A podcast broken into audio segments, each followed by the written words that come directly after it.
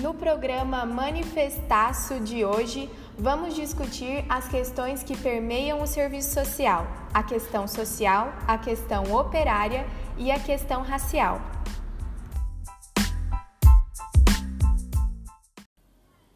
Os primórdios da questão social.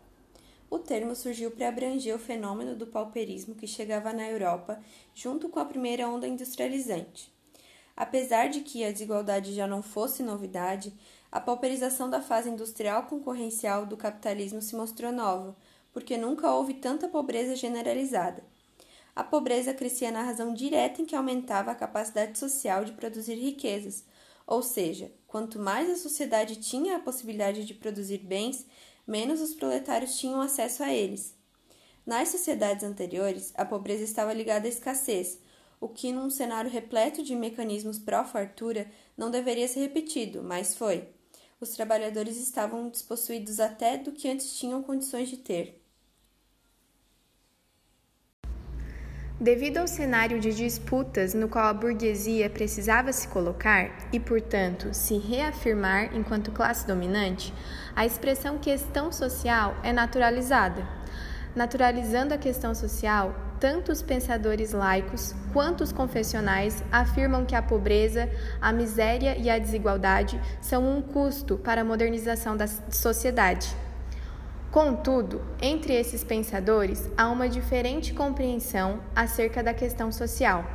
Para os laicos, as manifestações dela são um desdobramento da sociedade moderna, algo ineliminável que deve receber apenas uma intervenção limitada para serem reduzidas. Já para os confessionais, só o exagero dessas manifestações da questão social é que contrariam a vontade divina.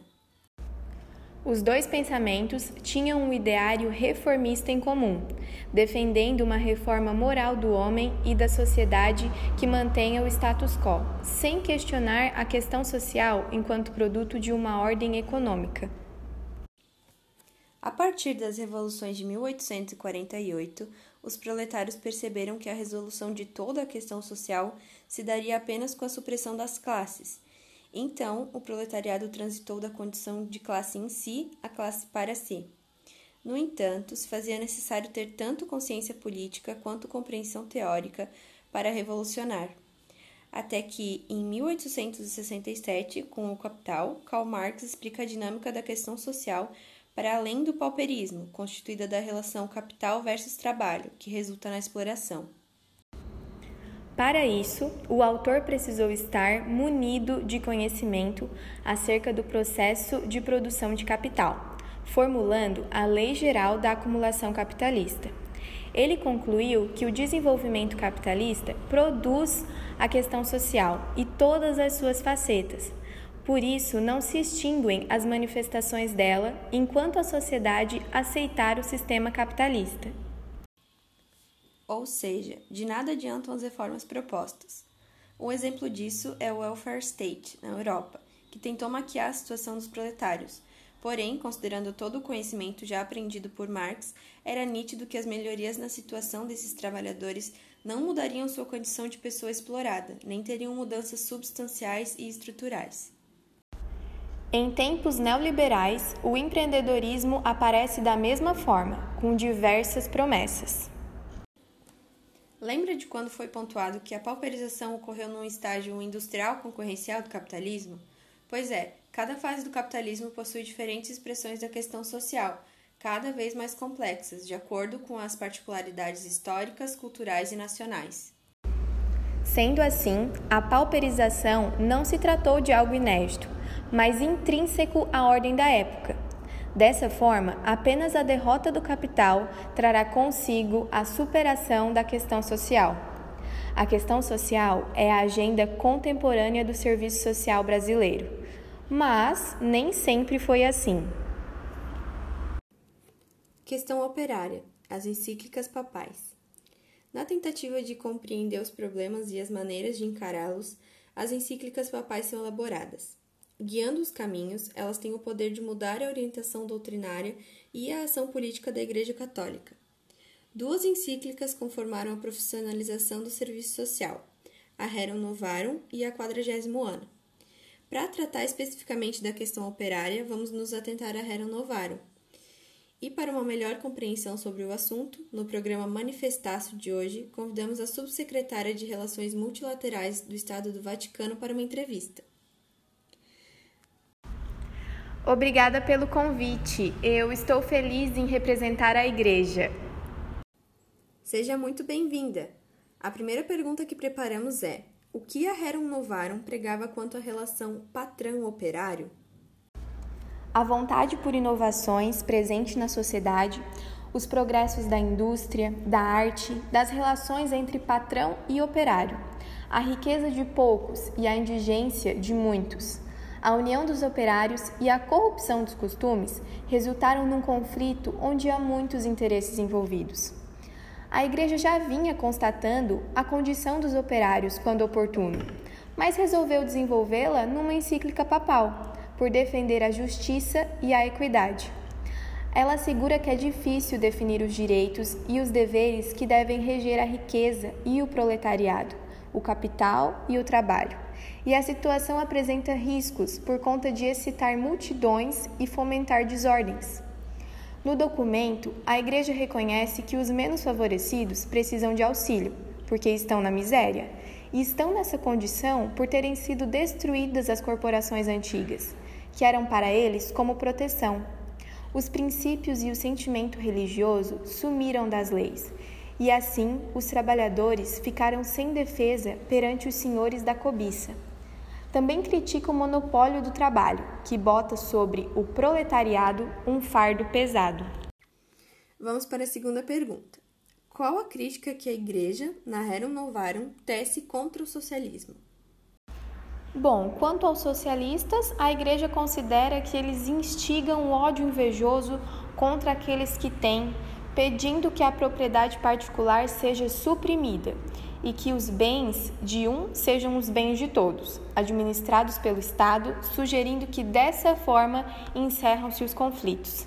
Para a Igreja, o socialismo prejudicaria o operário e se trata de uma proposta injusta, uma vez que viola os direitos legítimos dos proprietários, vicia as funções do Estado e tende à subversão, trazendo como consequência a perturbação da sociedade, odiosa e insuportável servidão, e igualdade na nudez, na indigência e na miséria. A Igreja aponta algumas consequências do sistema socialista, como a perturbação em todas as classes da sociedade, servidão de todos os cidadãos, inveja, descontentamento e discórdia. E enquanto consequência necessária está o estanque das riquezas em sua fonte, trazendo não a igualdade tão sonhada, mas a igualdade na nudez, na indigência e na miséria. O socialismo desvirtua as funções do Estado e perturba a tranquilidade pública. É incisiva ao dizer que o fundamental para que se estabeleça o bem do povo é a inviolabilidade da propriedade particular. A propriedade particular ela é considerada um direito natural pela Igreja, junto à utilização de objetos físicos e corpóreos. Por se diferenciar dos animais devido à sua razão e inteligência, ao homem é garantido o direito perpétuo de possuir coisas, seja pelas que se consomem pelo uso ou pelas que permanecem depois de nos terem servido. A Igreja argumenta que o trabalho é exercido pelo trabalhador com o fim de conquistar um bem próprio, porque ao se dispor para o trabalho, deseja conseguir sustento e suprir suas necessidades. Ainda pretende ter o direito de utilizar seu salário como bem entender, e as coisas por ele adquiridas através do seu trabalho serão também como seu salário. Por isso, ela se põe contrária à propriedade coletiva do socialismo, dizendo que piora a situação dos operários, retirando a livre disposição de salário e roubando as chances de ele engrandecer o patrimônio e, enfim, melhorar sua condição. Subsecretária, quais argumentos a Igreja usa para defender a propriedade privada e não a propriedade coletiva?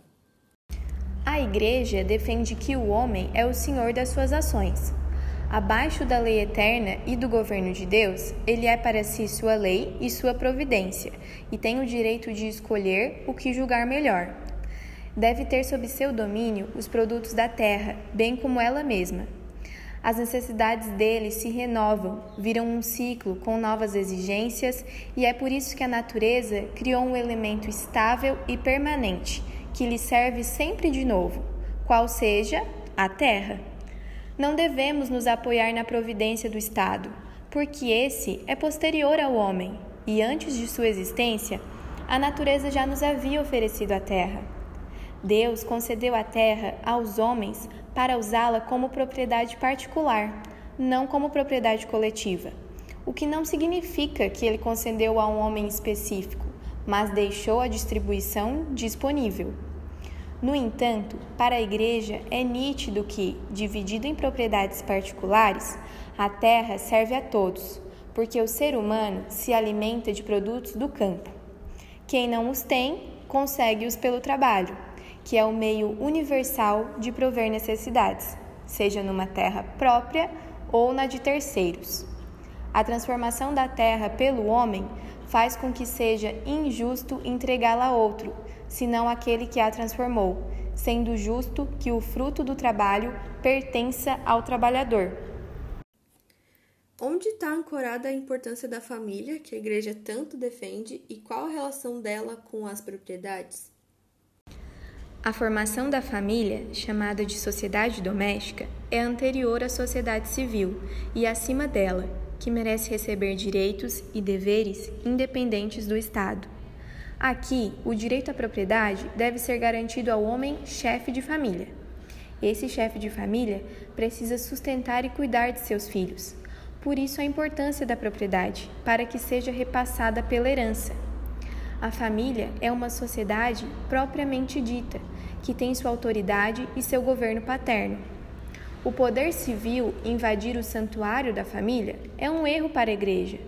Isso só pode acontecer caso a família se encontre numa situação desesperada. Aliás, cada família é um membro da sociedade. Se um lar está sofrendo violações de direitos mútuos, o poder público deve intervir para restituir esses direitos, de forma a não usurpar as atribuições dos cidadãos, mas fortalecer seus direitos, protegê-los e defendê-los. A autoridade paterna não pode ser abolida nem absorvida pelo Estado, porque ela se inicia junto à vida humana. Chegamos à nossa última e mais polêmica pergunta. Qual a posição da igreja perante a luta de classes? A igreja não concorda com a luta de classes e se utiliza do argumento de que o homem deve aceitar a sua condição, uma vez que é impossível todos estarem no mesmo nível dentro dessa sociedade civil. A natureza quem dividiu entre os homens inteligência, talento, habilidade, saúde, força, diferenças que são necessárias e, portanto, direcionam a desigualdade das condições. Essa desigualdade é boa para todos, porque a vida social precisa de um organismo variado e funções diversas, que serão partilhadas entre os homens. A Igreja considera uma aberração a luta de classes, porque criadas pela natureza, da mesma forma que um corpo, têm a capacidade de se adaptarem e formarem um todo simétrico, em harmonia, se conservando mutuamente em equilíbrio, porque não existe capital sem trabalho, nem trabalho sem capital. A questão social precisa do auxílio dos governantes, dos senhores, dos ricos e dos próprios operários. Porém, se não manuseada pela Igreja e pela religião, é impossível solucioná-la. É a Igreja que tem as doutrinas do Evangelho para controlar os conflitos ou os suavizar, que regula a harmonia, que melhora a condição das classes pobres e que trabalha em prol da melhor solução para a questão operária.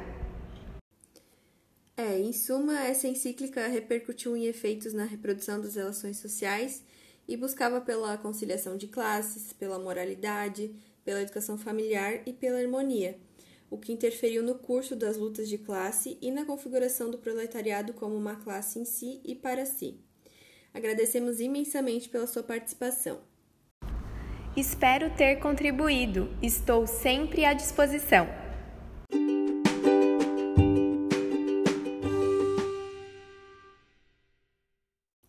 Questão operária. a incidência nas primeiras escolas de serviço social. O serviço social precisa ser entendido no interior das relações de produção no contexto capitalista. Perante as organizações operárias, a burguesia se colocava para defender o capital, tendo em vista que as mobilizações populares poderiam tomar proporções enormes, o capital precisou formular mecanismos de prevenção, atendendo alguns pedidos dos trabalhadores de forma manipulada, visto que a acumulação capitalista supõe a reprodução das relações sociais de produção com as suas incidências no campo ideológico, para criar mecanismos de intervenção que propiciem a defesa e a ampliação do capital. A Igreja aparece com interesse também na reprodução da força de trabalho como mercadoria. As primeiras assistentes sociais acreditavam que as consequências da subordinação do trabalhador ao capital eram desajustes que poderiam ser consertados por elas mesmas sendo que todos os aspectos da vida do proletariado se moldam em torno da sua condição de vendedor da própria força de trabalho, que é a única mercadoria que ele tem, ou seja, a subordinação do trabalhador à lógica do capital não se dá somente no âmbito da produção, mas no conjunto da vida do trabalhador no âmbito da reprodução. Para nos explicar melhor sobre o assunto, no programa Manifestaço de hoje, convidamos a professora Michele para uma entrevista. Muito obrigada pelo convite. Eu gosto muito de falar sobre os fundamentos do serviço social. Seja muito bem-vinda. Vamos começar. De onde surgiram os elementos do serviço social latino-americano?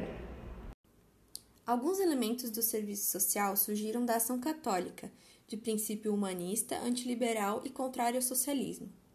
A ação católica era composta pela intelectualidade laica e buscava a recristianização da sociedade através de uma reforma social. Ela agia em direção às instituições sociais para conquistar um bom espaço dentro da estrutura do Estado, visando a recuperação ideológica da Igreja com o suporte das encíclicas papais. A Igreja estava no controle do conhecimento disseminado, exigindo que eles fossem encaixados em seus próprios dogmas, e esses dogmas dançavam conforme a música da classe dominante. Assim, a Igreja fundou o seu próprio poder na organização não apenas de um aparelho político, mas na profissionalização de suas hierarquias, que subordinavam o desenvolvimento e a difusão do conhecimento aos dogmas da fé católica. Por se submeter à lógica acumulativa do capital, a Igreja foi obrigada a se reinventar com os argumentos que lhe concediam o poder, sempre se utilizando dos organismos laicos. A intelectualidade laica, então, passou a institucionalizar a intervenção católica.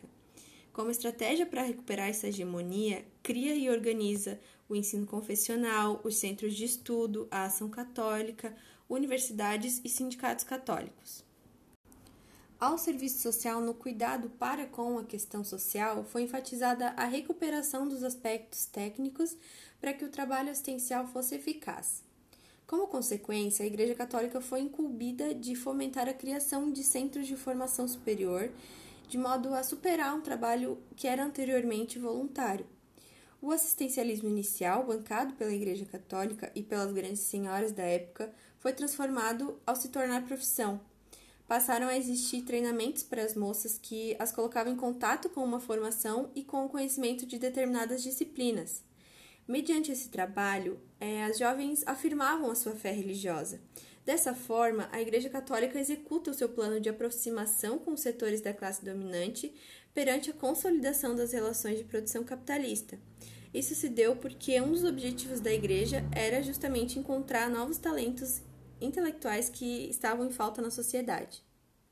A nossa segunda pergunta é sobre como se deu a criação das primeiras escolas de serviço social na América Latina. Por conta da combatividade do movimento operário e dos movimentos populares no Chile, a burguesia se obriga a incluir as demandas deles no âmago do direito burguês, institucionalizando as demandas desses movimentos, o que gerou uma legislação que obrigava o Estado a buscar respostas às questões sociais. Então, em 1925, surge a primeira escola laica de serviço social, fundada pelo médico Alejandro Del Rio, que, apesar da base católica da Bélgica, era ligada ao Estado e ao projeto de expansão estatal. Essas demandas em relação a legislações sociais conspiraram para um aumento no campo da assistência social para atendê-las. Por isso, Del Rio criou a escola para formar profissionais que complementariam o trabalho dos médicos. Na criação dessas escolas, de um lado estava a igreja e de outro o Estado, e ambas defendiam e resguardavam o regime de classes vigente, ou seja, o regime das classes dominantes. A igreja se colocava nas obras de caridade e na disseminação de sua doutrina, gerando assim as protoformas do serviço social, com uma perspectiva continental. Para a igreja, perante todas as mudanças que estavam acontecendo, ela quem deveria ser a força orientadora desse processo, levando a humanidade à caridade e à bondade, evitando que as alternativas da população fossem o cientificismo e o pragmatismo capitalista ou o materialismo socialista.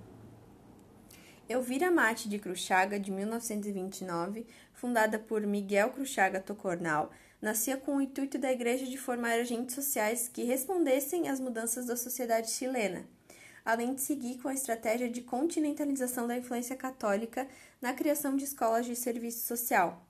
A criação dessa escola se deve ao fato dos interesses globais da Igreja, que queria ficar à frente do movimento intelectual para recuperar o papel dela de condutora moral da sociedade, formando visitadoras sociais responsáveis por suprir necessidades materiais e também espirituais.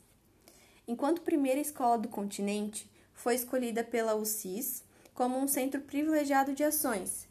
Em 1938, aliás, se torna o foro do secretariado da UCIS na América Latina, encarregada de fomentar o serviço social católico nesse lugar. Através do envio de cartas sobre a escola, conseguiu despertar o interesse em pessoas de países como Brasil, Uruguai, Argentina, Colômbia, Venezuela e Peru. Professora, quando e onde surgem as primeiras escolas de serviço social brasileiras? É a partir de 1920 que a Igreja inicia no Brasil a jornada rumo à hegemonia antes perdida. Se dá no meio de um cenário em que a Igreja Católica operava nas contradições de classe. No início dos anos 20 surgem o Centro Dom Vital e a Confederação Católica, de onde emergem uma estratégia de ação e instrumentos para o revigoramento eclesiástico. Essas instituições se devem ao documento O Pensamento Católico no Brasil, de Dom Sebastião Leme, que revelava a inércia e a ineficácia da Igreja frente aos acontecimentos do país, afirmando que era necessário cumprir com os deveres sociais. A Revolução de 30 foi fundamental para que a Igreja encontrasse um novo espaço para intervir. O Brasil passava por uma crise de poder em que era indefinida a hegemonia e onde surgiram os movimentos reivindicatórios do proletariado. As vantagens que tinha a Igreja nesse período são devido à interação do governo de Getúlio Vargas com a mesma, porque ele percebia sua influência e sua autoridade. A Igreja, portanto, estava disposta a lutar. Dom Sebastião Leme afirmou: ou o Estado reconhece o Deus do povo, ou o povo não reconhece o Estado. E dessa forma, a Igreja penetrava diversas áreas. A Constituição de 1934, por exemplo, tem nítido aporte católico e a religião era reconhecida como oficial do país. A partir de 1932, a Igreja se voltou à criação de aparatos próprios, até que em 1935 surge a Ação Católica. Foi criado o Centro de Estudos e Ação Social, o CEAS, que tinha como missão fomentar uma ampla mobilização pela recuperação da influência e dos privilégios da Igreja o SEAS é tido como porta de entrada da profissionalização do serviço social no Brasil, compreendendo os problemas sociais para que a atuação profissional de assistentes sociais fosse mais eficiente. O caminho para a formação de escolas católicas é muito parecido. Inicia-se quando da reativação do movimento católico, de maneira a reinserir a Igreja em segmentos da sociedade com uma estratégia de ação doutrinária através do trabalho social. Para as damas da sociedade, o apostolado significava cumprir com suas convicções religiosas, e a repercussão política da intervenção era silenciada. A experiência de vida, a educação familiar, moralidade, honorabilidade e a militância religiosa eram os elementos centrais na ação social. Elas eram um modelo para a sociedade, surtindo um efeito de comparação e disputa, principalmente pelo aspecto de perfeição que era repassado. Em 1936 é criada a Escola de Serviço Social de São Paulo, inspirada pela ação católica e pela ação social. Em 1937, surge no Rio de Janeiro o Instituto de Educação Familiar e Social, composto por duas escolas, a de Serviço Social e a de Educação Familiar, com o apoio do Grupo Ação Social, GAS. Em 1938, surge a Escola Técnica de Serviço Social, que tratava sobretudo acerca da questão dos menores. Em 1940, surge o curso de preparação ao serviço social no interior da Escola de Enfermagem Ana Neri, mesmo com o envolvimento do juizado de menores e a escola de enfermagem, suas bases eram constituídas pela moral e pelos princípios católicos. Agradecemos demais a sua participação, professora Michele. Imagina, espero ter tirado todas as dúvidas.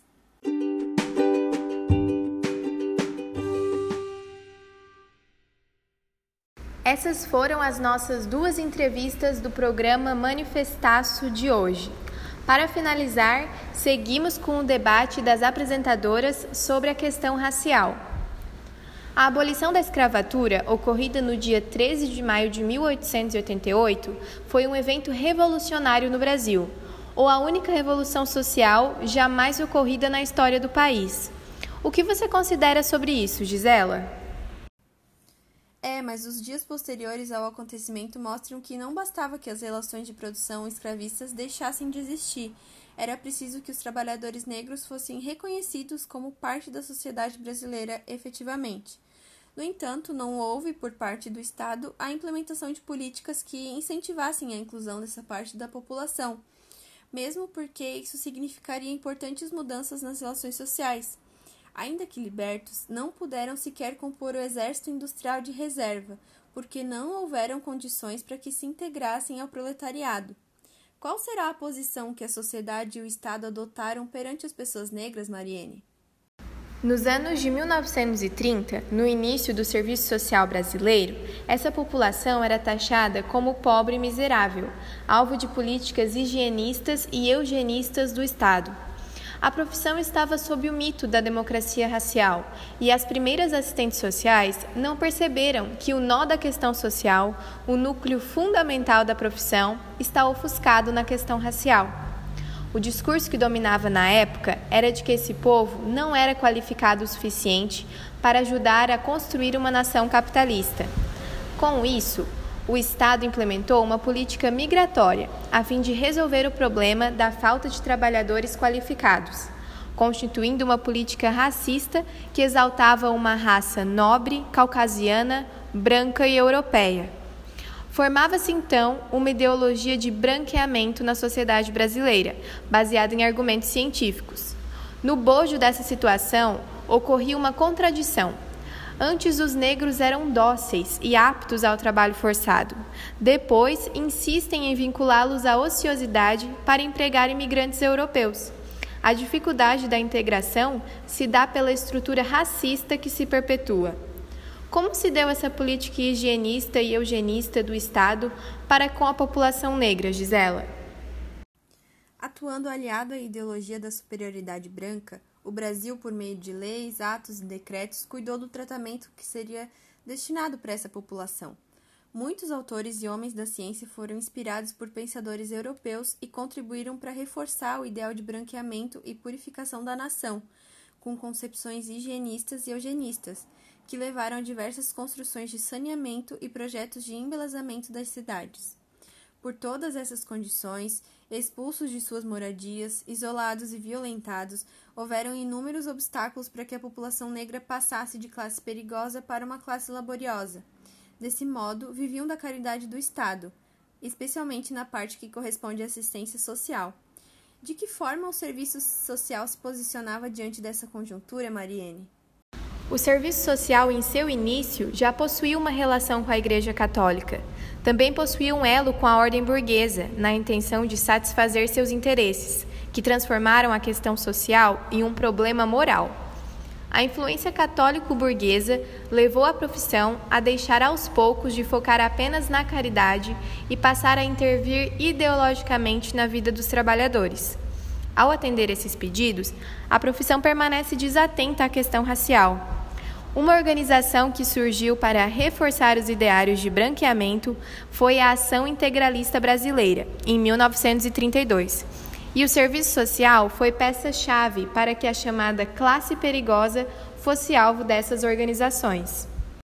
O serviço social também aderiu à vertente de que a solução para o problema do país era a higiene, e, portanto, o racismo passou ainda mais a estruturar as relações sociais, se dando de forma escancarada, com o intuito de afirmar que a população negra era assim suja.